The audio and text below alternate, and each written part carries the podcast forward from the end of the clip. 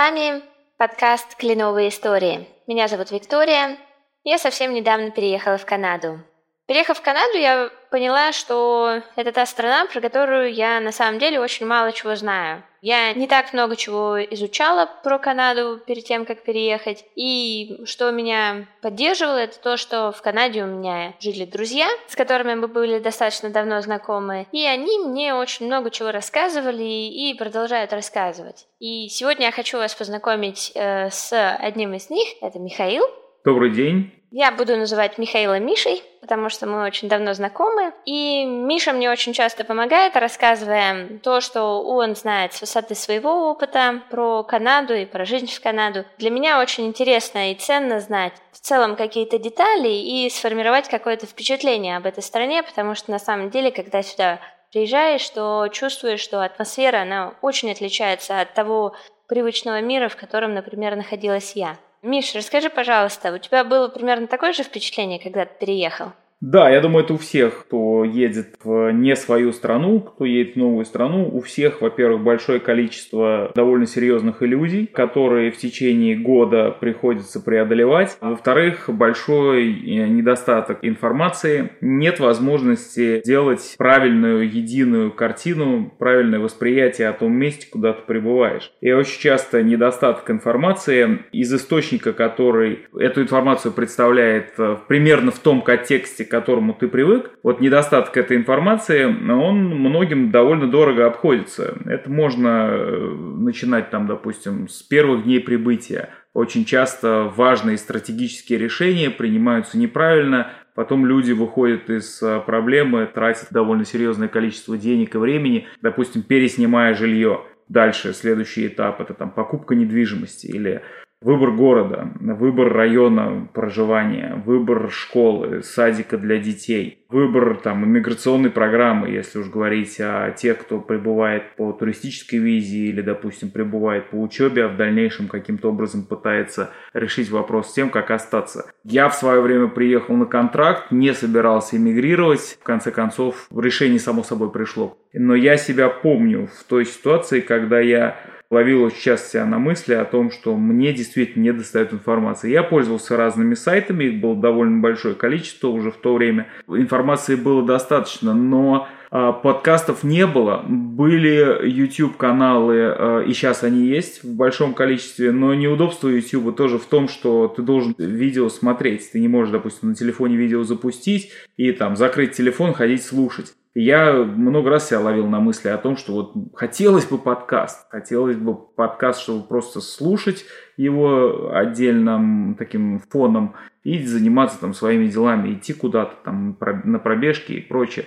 И вот твоя идея мне очень понравилась, э, чтобы мы смогли сделать э, такой подкаст. Ну, на самом деле, да, то есть мне в какой-то момент показалось, что, наверное, будет несправедливо, если только ты мне будешь рассказывать э, все то, что ты постоянно рассказываешь, потому что на самом деле у тебя очень интересные исторические познания в отношении Канады и также профессиональные знания, учитывая то, что ты все-таки адвокат, не только российский, но и канадский адвокат уже, ты тут и учился, и уже достаточно долго работаешь, что ты на самом деле, вот твой опыт, он очень ценен для меня лично, лично.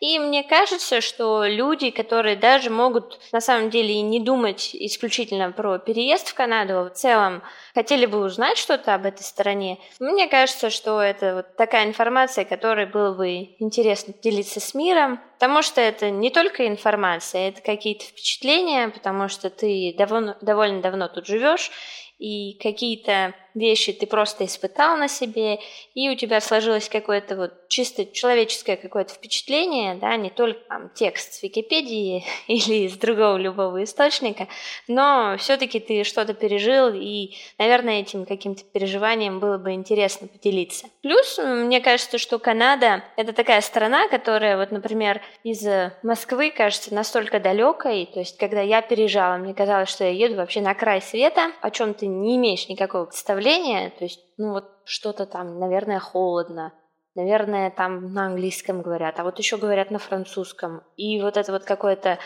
такое сказочное, наверное, что-то какое-то впечатление, хотя оно меня на самом деле все еще не покидает, я чувствую вот эту атмосферу какого-то волшебства в этой стране, и мне кажется, что действительно какие-то такие впечатления и истории, которые и ты мне рассказываешь часто, и какие-то мои впечатления, они, наверное, будут кому-то полезные и интересные, просто потому что на самом деле это такое место, о котором хочется говорить, говорить и говорить. У тебя такие же впечатления?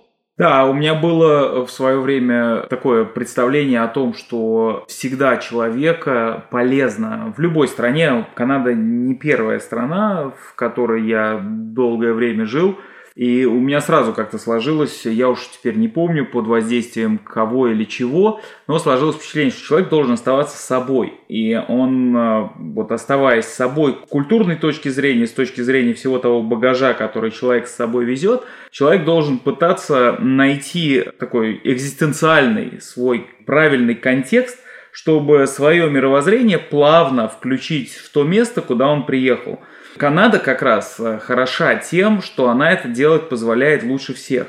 Сейчас очень коротко объясню почему. В Канаде вообще отношение к тому, что мы называем интеграцией иммигрантов в канадскую жизнь, происходит под э, воздействием концепции так называемого э, мультикультурализма. В отличие, допустим, от американского так называемого melting pot, когда все культуры должны вместе объединиться и образуется некая единая какая-то такая культура американская.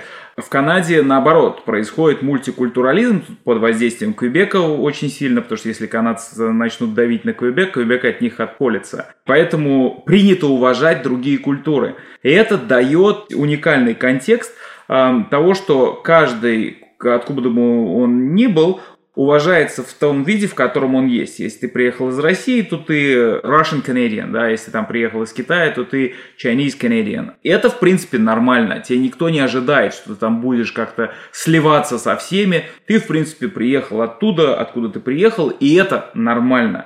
Но вот мне кажется, для нас, как представителей страны с глубокими историческими корнями, с такими культурными, да, языковыми, и Россия старая европейская страна со своим уникальным контекстом, нам всегда сложно включиться в какую-то другую культурную среду.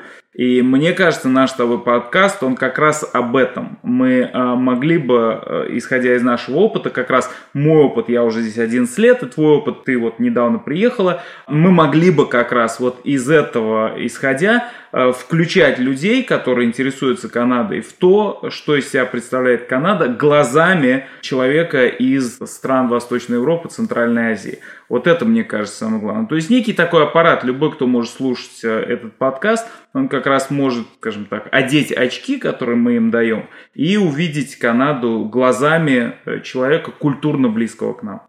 На самом деле, это та страна, которую, мне кажется, что стоит увидеть. Да? То есть есть канал, были программы раньше в мире животных, есть BBC, и очень здорово смотреть, как зверюшки живут.